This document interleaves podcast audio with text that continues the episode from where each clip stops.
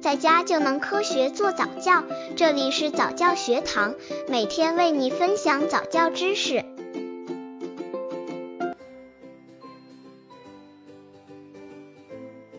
零至一岁宝宝早教认知技能训练的小游戏：一、插孔箱。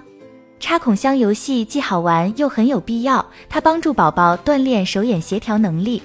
当木棒插进箱里并在视线中消失后，宝宝要懂得他们不是真正消失了，而他们是去哪儿了呢？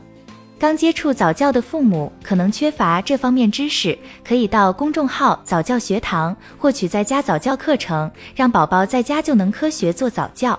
二、视觉追踪和聚焦，眼睛追踪球或者玩具时，也在练习视觉聚焦。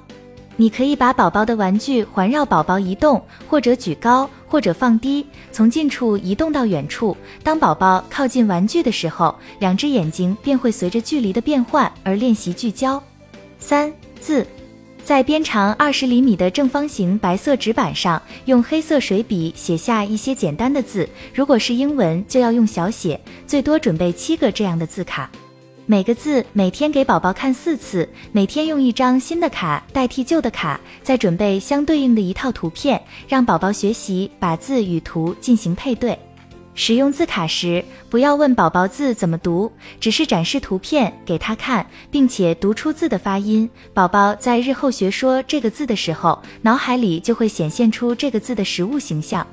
宝宝在到处移动过程中所做的任何运动，都会对他们产生视觉刺激。